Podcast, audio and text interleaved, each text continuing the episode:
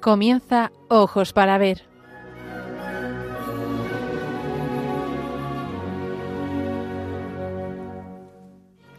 Un programa hoy dirigido por María Ángeles Sobrino.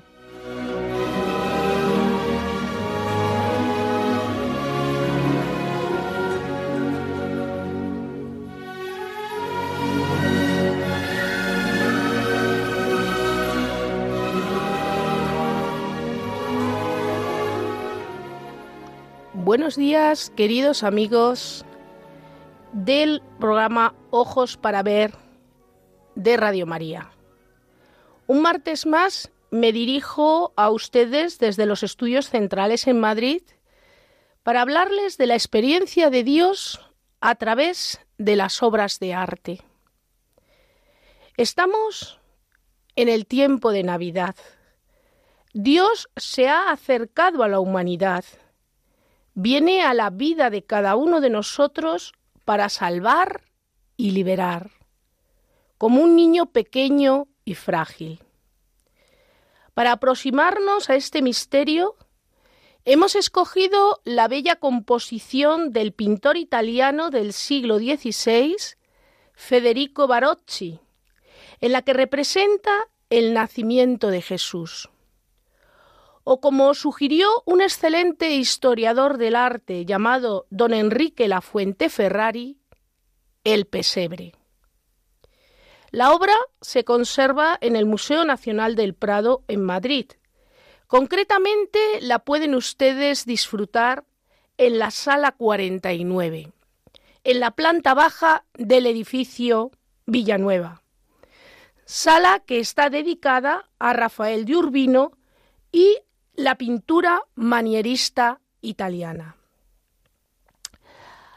Aquellos de ustedes que deseen visualizar la obra mientras se desarrolla el programa pueden hacerlo a través del enlace del tweet de Radio María en Radio María Spain. La fuente de inspiración de Barocci son los evangelios canónicos, Lucas y Mateo, que relatan el hecho brevemente, pero también los apócrifos, como el Evangelio del pseudo Mateo, pues es en ellos en los que se habla de la presencia de la mula y el buey. Pasemos a leer el Evangelio de Lucas. En aquellos días apareció un decreto del emperador Augusto ordenando que se empadronasen los habitantes del imperio. Este censo fue el primero que se hizo durante el mandato de Quirino, gobernador de Siria. Todos iban a inscribirse a su ciudad, también José, por ser de la estirpe y familia de David, subió desde Galilea, desde la ciudad de Nazaret a Judea, a la ciudad de David que se llama Belén, para inscribirse con María, su esposa, que estaba encinta. Mientras estaban en Belén, le llegó a María el tiempo del parto, y dio a luz a su hijo primogénito, lo envolvió en pañales y lo acostó en un pesebre. Como estamos en el tiempo de Navidad, este programa estará acompañado por algunas interpretaciones de villancicos. El villancico es actualmente una canción que hace referencia a la Navidad. Esta tradición se remonta al siglo XV. En el Renacimiento eran canciones profanas con un estribillo cantadas por los villanos, es decir, los habitantes de las villas. Posteriormente, comenzaron a cantarse en las iglesias y se asociaron a la Navidad.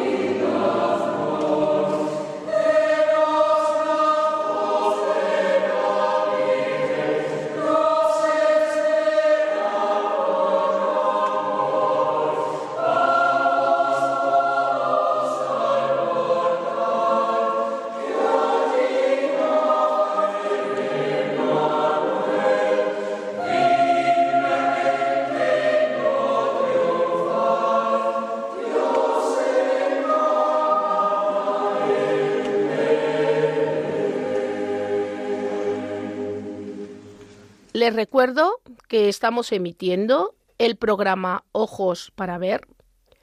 En esta ocasión dedicado al nacimiento de Jesús, creación del pintor italiano Federico Barocci, que la compuso a finales del siglo XVI. ¿Quién o quiénes son los protagonistas de este acontecimiento? El protagonista principal de esta historia es el niño Jesús, luz verdadera que ha venido al mundo para alumbrar a todo hombre. En la escena de Barocci, el bebé Jesús, acostado en el pesebre, irradia luz. De hecho, es la figura que ilumina el interior del establo en el que se desarrolla la escena. ¿Por qué Barocci le concede este carácter tan importante a la luz y sitúa el foco de luz en el bebé Jesús? Porque Él es la luz con mayúsculas, que viene a iluminar las tinieblas, que viene a iluminar en la escena la oscuridad de ese establo, pero en realidad viene a iluminar nuestras oscuridades. Un gesto cotidiano como es que el pequeño vuelva su carita buscando a su madre y le dirija una tierna mirada, parece ilustrar desde el pesebre la ternura y compasión de Jesús con nosotros, sus hermanos. Porque mira a María, pero al volver su carita para mirar a María, también nos mira a nosotros. La otra gran protagonista de esta historia es María, la Madre, que con su fiat, hágase, posibilitó la encarnación del Hijo de Dios. En la escena que comentamos, María aparece arrodillada con humildad, como hará Jesús luego en la escena del lavatorio, ante el niño luminoso, adorándolo, convirtiéndose de esta manera en el primer ser humano que se postró ante él. Reconociéndolo y presentándolo como Dios. Con su actitud, María muestra a la humanidad la importancia de la adoración al Señor. Ellos son los dos grandes protagonistas del momento, de ese momento que es esencial para todos nosotros, porque el Mesías está entre nosotros. María lo ha hecho posible. Pero hay otros personajes también en la escena. Vemos a San José muy activo, no está contemplativo. ¿Qué es lo que está haciendo José? José está recibiendo a los pastores. Está al fondo abriendo la puerta del establo. Nos imaginamos a esos pastores que han recibido el anuncio, que prestos, sin pensarlo, se dirigen tras el anuncio del ángel del nacimiento del Hijo de Dios a buscarlo. Y llegan a ese establo, llaman a la puerta. Y José, también con humildad, abre la puerta. Y esos pastores miran curiosos, admirados, hacia el lugar donde señala José, hacia el lugar donde también está María.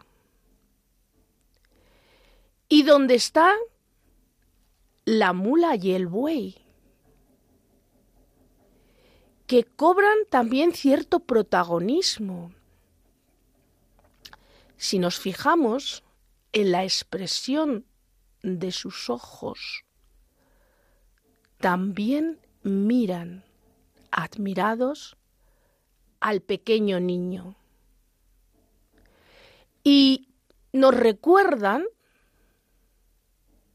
que Jesús nació en un establo, es decir, nació en un entorno humilde.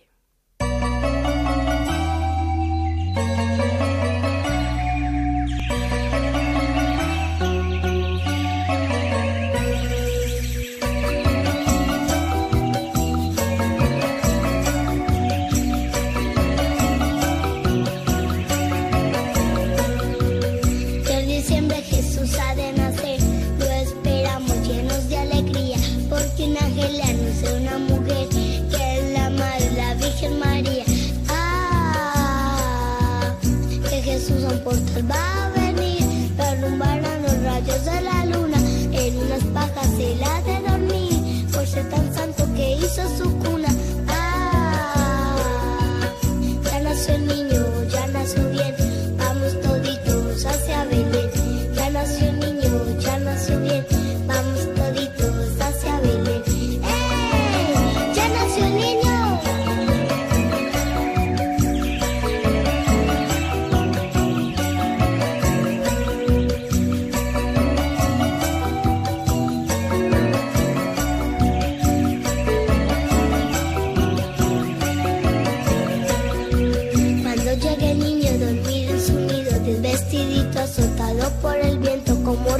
cielo, quiere ser sufrido, como bien humilde, llegará contento.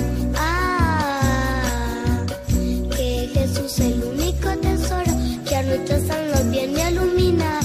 No quieren cantos, riquezas ni oros, sino almas para poder salvar.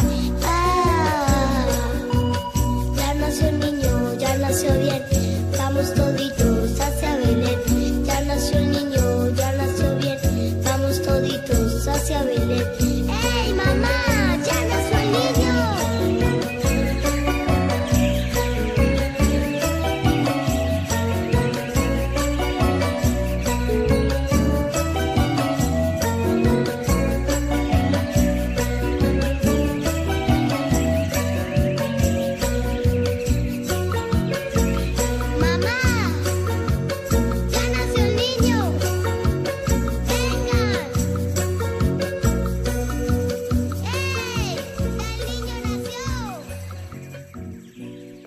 conocemos cuáles han sido las fuentes que han servido de inspiración al artista. También hemos presentado a los protagonistas y cómo el pintor, con su manera de presentarlos, está queriendo transmitirnos un mensaje muy concreto. Pero ahora vamos a hablar de la obra, es decir, de la historia externa de la obra y también de cómo el pintor utiliza sus habilidades artísticas y contextualiza la obra en el momento histórico artístico en el que la crea para poder llegar a comprender todo su significado y apreciar toda esa belleza, no solamente estética, sino intrínseca, que tiene la composición. El cuadro está pintado al óleo sobre lienzo. Sus medidas son un metro treinta y cuatro por 1,05. No es muy grande, pero tampoco es pequeño. Posiblemente estaba destinado al altar de un oratorio. El lienzo fue realizado en 1597 para Francesco María II de la Rovere, duque de Urbino. Es importante saber para quién, para dónde se hacen las obras, porque estos datos aportan pistas sobre la intención del autor a la hora de crear la obra. Pero ¿quién era Francesco María II de la Rovere? Francesco María II nació en Pésaro, capital del ducado, en 1549 y murió en Castel Durante, localidad próxima a Urbino, lugar de las delicias de los sucesivos duques, en 1631. Hemos de contextualizar el arte de estos momentos, es decir, del siglo XVI, en el conglomerado de estados que era el actual país que constituye Italia. Eran cortes autónomas, con sus luces y sus sombras, con sus eh, alianzas y enemistades, tanto internas como externas. Y por lo tanto, bueno, pues las luchas de poder eran importantes. Les comento esto para que entiendan cómo llegó después y por qué el cuadro a la corte española. Entre 1565 y 1568, Francesco María II de la Rovere fue encumbrado en la corte de Felipe II. Felipe II, el hombre más poderoso de Europa en esos momentos. Era importante contar con la amistad del hombre más poderoso. En 1570, Francesco María se casó con Lucrecia d'Este y en 1574 sucedió a su padre como duque de Urbino. Es decir, es un personaje que vive en una corte, en una corte sofisticada, en una corte intelectual, en una corte que tiene vínculos de tipo político con la corte más importante de Europa en estos momentos. Él se forma en ese ambiente y cuando llega a ocupar la cabeza del ducado, lógicamente ya tiene esos conocimientos, tiene una reputación, tiene un prestigio. De manera que en 1585 el rey Felipe II de España le nombra caballero de la Orden del Toisón de Oro. Este nombramiento no es un nombramiento que conlleve territorios, pero conlleva prestigio y responsabilidad. Es el máximo reconocimiento de la monarquía española. Francesco no tuvo hijos de su primer matrimonio y necesitaba un heredero para evitar que el ducado pasase a manos del Papa. Estamos hablando de ese entorno de lucha de poder territorial.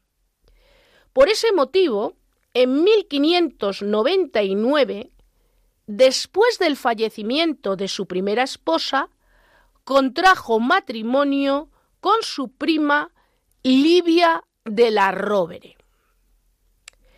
En 1605 se producía la noticia largamente esperada para la familia, el nacimiento de su único hijo, Federico Ubaldo.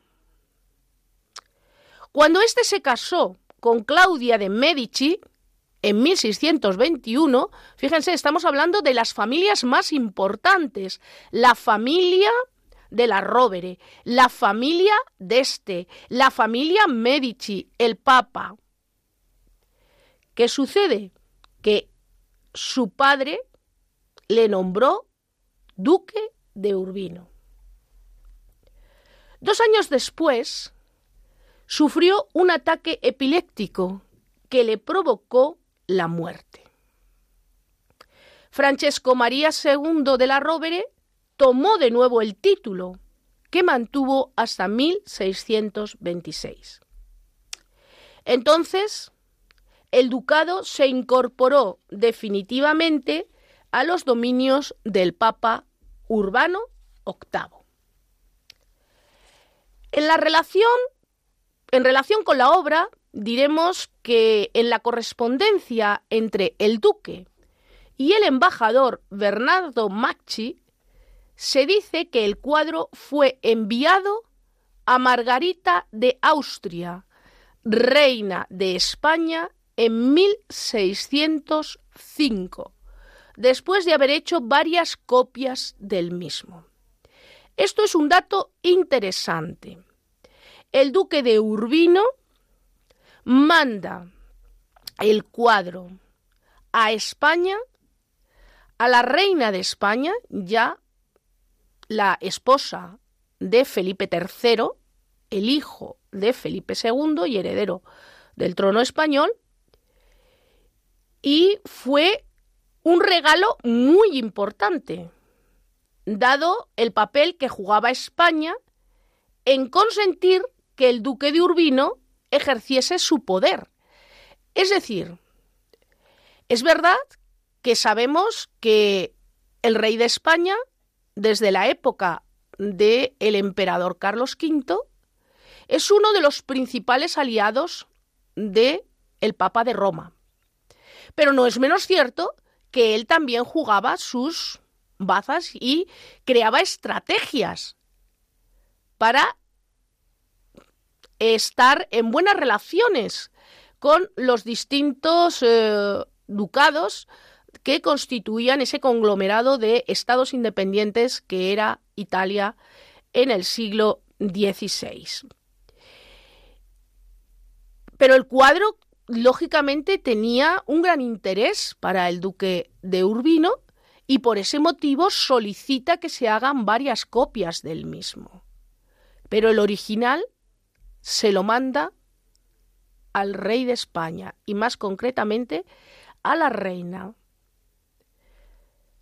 El hecho de que la propia reina solicitase la obra, así como el episodio de presentación de la pintura por el embajador, que está recogido en una carta, prueban el interés coleccionista hacia una pintura religiosa que la propia reina calificaba como muy alegre y devota. Es decir, la razón que llevó a la reina a eh, afectar esta obra nos la está dando ya en esta carta el embajador, porque la consideraba alegre y devota.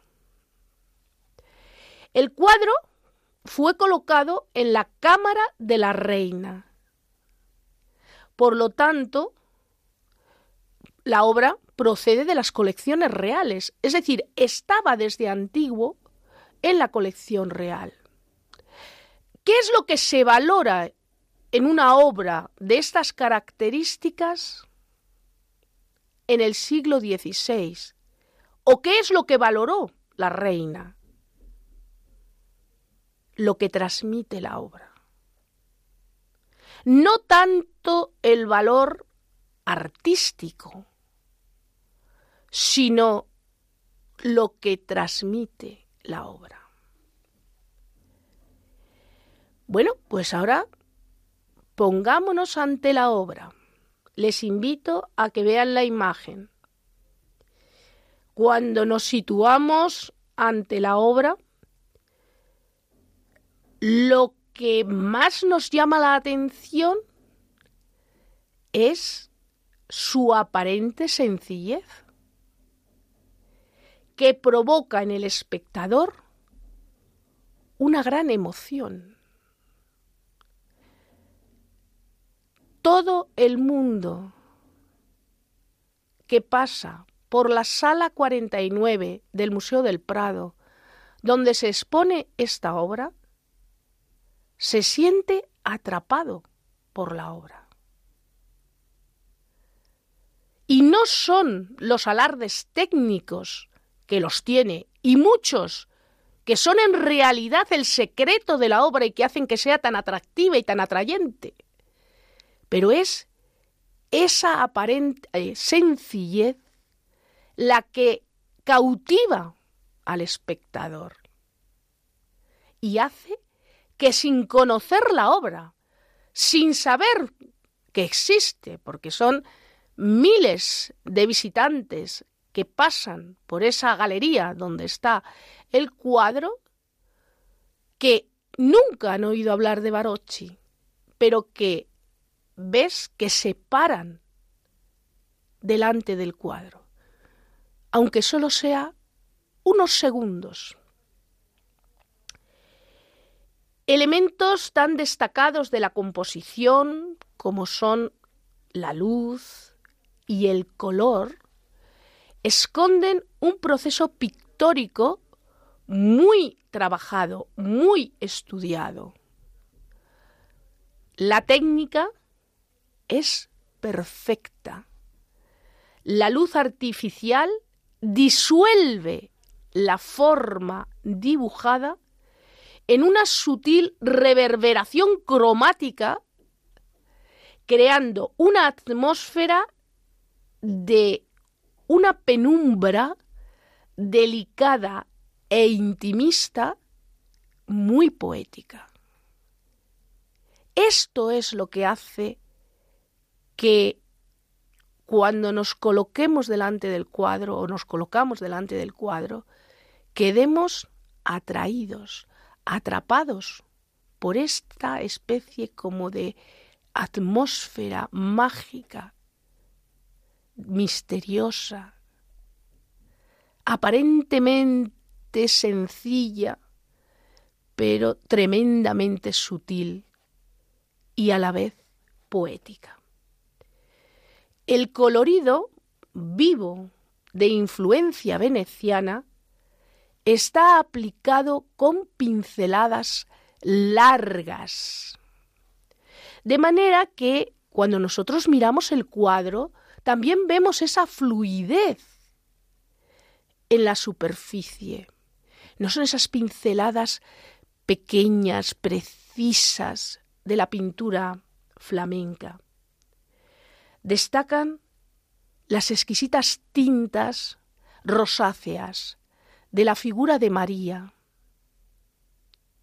ese color rosáceo que alude al amor, al cariño. Pero también nos llama la atención el color amarillo, ese color amarillo que simboliza la alegría, la vida. Y un pequeño detalle, el fajín de color verde, que ciñe la túnica de María. El verde es el color de la esperanza. Todos estos colores aluden al momento. El nacimiento del Hijo de Dios es un momento de esperanza, es un momento de alegría para la humanidad, es un momento de luz, es un momento de vida, de amor. Y María ha sido la portadora. Por eso, Barocci, la viste con esos colores. El punto de vista de la composición es muy original también. Las figuras se inscriben en una diagonal que dinamiza la escena. La acción queda reforzada por las expresiones faciales y los gestos de los personajes, anticipando el barroco. En esta escena de Barocci no faltan esos detalles de cotidianidad, como el gesto que hemos dicho del niño Jesús, como la presencia de esos animales, que en realidad son motivos simbólicos, como por ejemplo también las brignas de heno sobre las que reposa la cabeza del pequeño Jesús, esa cabeza que es como una lámpara, y esas brignas de heno que rememoran el trigo de la Eucaristía. La figura de María muestra una elegancia que está en la línea de Il Correggio. Il Correggio es uno de esos grandes artistas de la generación anterior a Barocci. Es sofisticada, de canon alargado, respondiendo a esa estética manierista. Es decir, ante esta obra estamos en un periodo de transición el artista toma lo que le interesa del movimiento manierista, aunque él está inscrito dentro del manierismo, por el momento histórico en el que vive y artístico, pero sin embargo vemos cómo va anticipando ese barroco, introduciendo esos elementos de carácter naturalista. De manera que crea una composición absolutamente original. Barocci poseía un estilo muy personal, en el que aunó su interés por el colorido con lo que se ha denominado un naturalismo místico. De paz.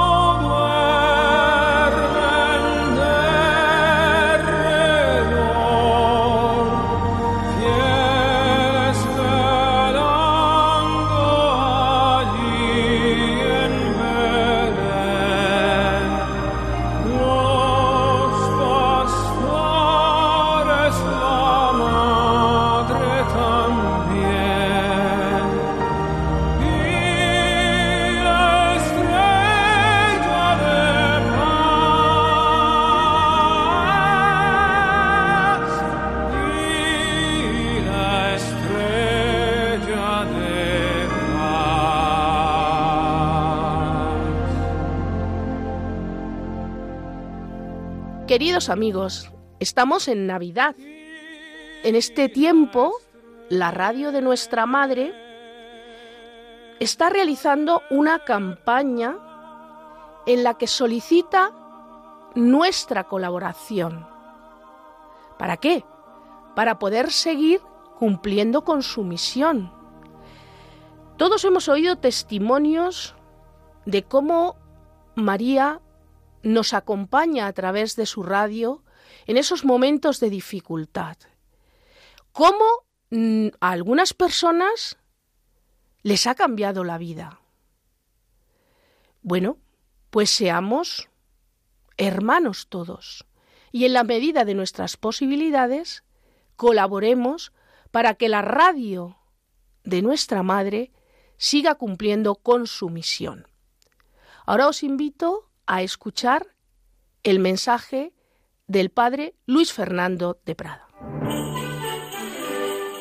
No temáis, os anuncio una buena noticia que será de gran alegría para todo el pueblo.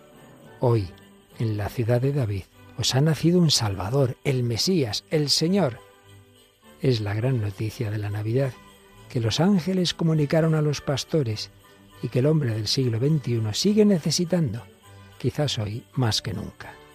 Noticia que esta radio, sencilla y pobre como los pastores de Belén, lleva 25 años difundiendo en España, cambiando las vidas de quienes escuchan la palabra de Dios y dejan a Jesús nacer en su corazón. Os queremos dar las gracias a todos los que durante estos años habéis hecho posible el desarrollo de esta radio evangelizadora, así como estamos seguros de que seguiréis ayudándonos con vuestra oración, compromiso voluntario y donativos. Contamos también con vuestros testimonios para difundir Radio María al celebrar sus bodas de plata en 2024. Puedes informarte de cómo colaborar llamando al 91 822 8010 o entrando en nuestra página web radiomaria.es. Radio María, una radio que cambia vidas. Tras escuchar al padre Luis Fernando de Prada, eh, director de Radio María en Madrid, y bueno, invitarnos a seguir colaborando con la Radio de la Virgen para que siga cumpliendo esa misión de acompañar y también de cambiar vidas. Les recuerdo que estamos emitiendo el programa Ojos para Ver. Hoy, como estamos en Navidad, lo estamos dedicando al nacimiento de Federico Barocci. Hasta el momento hemos escuchado el texto bíblico que ha servido de inspiración al artista. También hemos hablado de los protagonistas de la escena, fundamentalmente de Jesús y de María, y hemos analizado la obra desde el punto de vista técnico. Y ahora nos falta hablar del artífice de esta obra. Barocci, autor de esta composición, considerado uno de los precursores del barroco, es admirado por su capacidad para dotar de lirismo poético a sus imágenes sagradas. En realidad, su nombre era Federico Fiori. Nació en Urbino en 1535, en el seno de una familia de relojeros y fabricantes de instrumentos de precisión. Se educó en una ciudad con corte, la de los Montefeltro y los de la Rovere, mecenas de los artistas del Renacimiento. Admiraba a Rafael, Tiziano, el gran maestro veneciano, y Correggio, el gran pintor de Parma. Aunque sus maestros directos fueron Girolamo Gonga y quizá Batista Franco. Después de pintar su obra El martirio de San Sebastián de la Catedral de Urbino, entre 1557 y 1558 se trasladó a Roma, donde trabajó en el estudio más importante de la época, el de los hermanos Tadeo y Federico Chuccari. Federico Chuccari estuvo en España trabajando en el Escorial. Con lo cual, bueno, pues ya empezamos a ver aquí cómo pudo llegar la noticia a España de este artista en relación con la posterior presencia de la obra que comentamos en las colecciones reales. Desde luego, cualquier artista que se preciaba en la época, si quería tener un nombre, tenía que ir a Roma, la ciudad del arte por excelencia en el siglo XVI. Y en Roma se sumó a las tesis contrarreformistas y trabajó en la casita de Pío IV en los jardines del Vaticano entre 1561 y 1563. Y logró un enorme éxito. Pero enfermó. Bueno, dicen las malas lenguas que fue envenenado. Envidias hay en todas partes. En 1563 abandonó Roma para no volver jamás.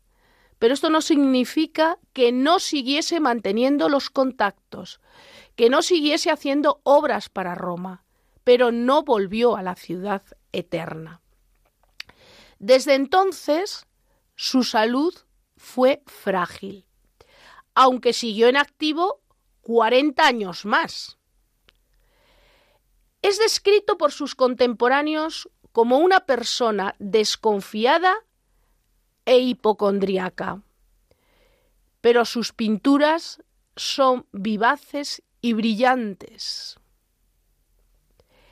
Siguió trabajando, como hemos dicho, para la corte papal, pero sin regresar a Roma. Su principal patrono fue Francesco María II de la Rovere, del que hemos hablado al comentar la obra El nacimiento. Como hemos comentado al hablar de la obra, efectivamente.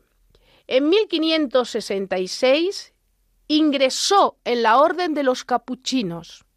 Fíjense que es muy interesante conocer con cierto detalle la vida de los artistas para llegar a comprender de dónde le viene al pintor ese carácter que tienen sus obras se vio influido espiritualmente por San Felipe Neri y su doctrina. Neri le encargó dos obras para su iglesia de Santa María in Vilezzella. Una visitación que realiza entre 1583 y 1586 y una presentación de la Virgen que realiza entre 1593 y 1594. Barocci fue un magnífico dibujante y llegó a tener una gran producción.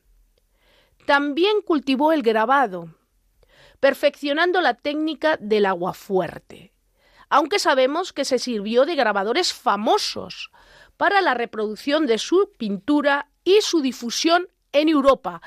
Esto es importante también tenerlo en cuenta y lo hemos comentado en sucesivas ocasiones. Los artistas no conocen a otros artistas que viven en otros países muchas veces de manera directa, no conocen sus obras en vivo y en directo, sino que entran en el conocimiento de sus obras a través de los grabados y de los dibujos. Por eso es tan importante poner en valor este tipo de piezas, que a veces, a lo largo de la historia del arte, se han considerado como menores y que en la actualidad cada vez los historiadores valoramos más, porque son los instrumentos, las herramientas de trabajo de los artistas. Como demuestra el cuadro que hemos presentado, el pintor se enfrenta con fuerza al nuevo siglo, al siglo XVII, el llamado siglo del barroco. Si bien las novedades romanas de Caravaggio, Aníbal Carracci y Rubens hacen que el pintor se vea excluido paulatinamente de los encargos de la ciudad eterna. Es decir, cuando está en Roma se tiene que marchar porque se ve amenazado, posiblemente por esas envidias que hemos comentado.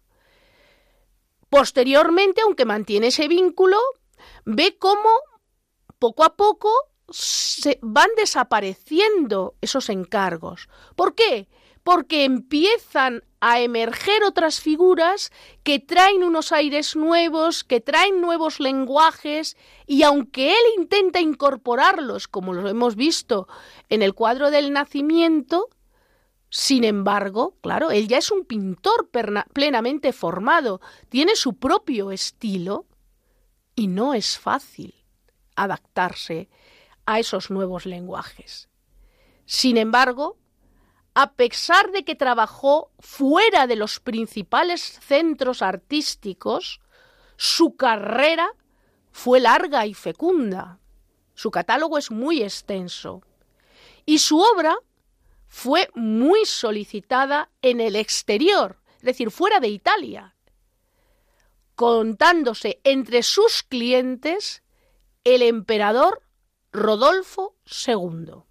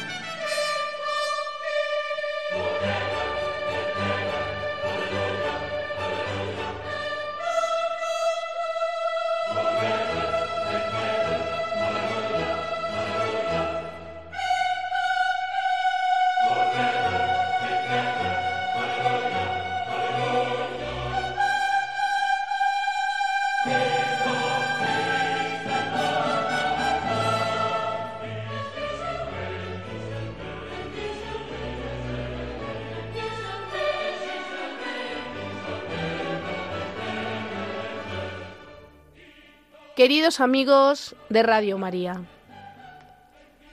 oremos para que, siguiendo los modelos de María y José, confiemos en Dios y afrontemos los retos de la vida con confianza en Jesús, que ha nacido en la Nochebuena para iluminarnos.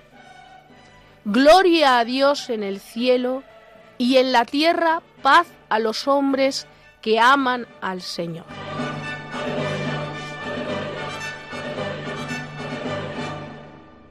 Si desean volver a escuchar este programa o descargarlo, para escucharlo en cualquier momento, pueden hacerlo en el podcast de Radio María.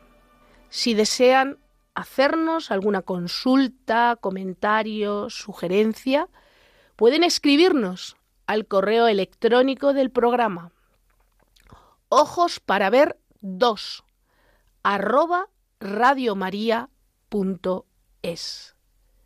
Queridos oyentes, gracias por acompañarnos un martes más y hasta el próximo programa de Ojos para Ver.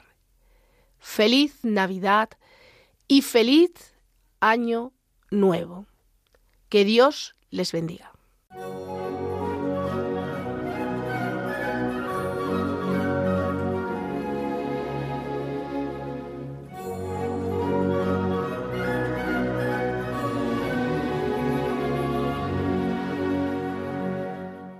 Finaliza en Radio María, Ojos para Ver. Un programa hoy dirigido por María Ángeles Sobrino.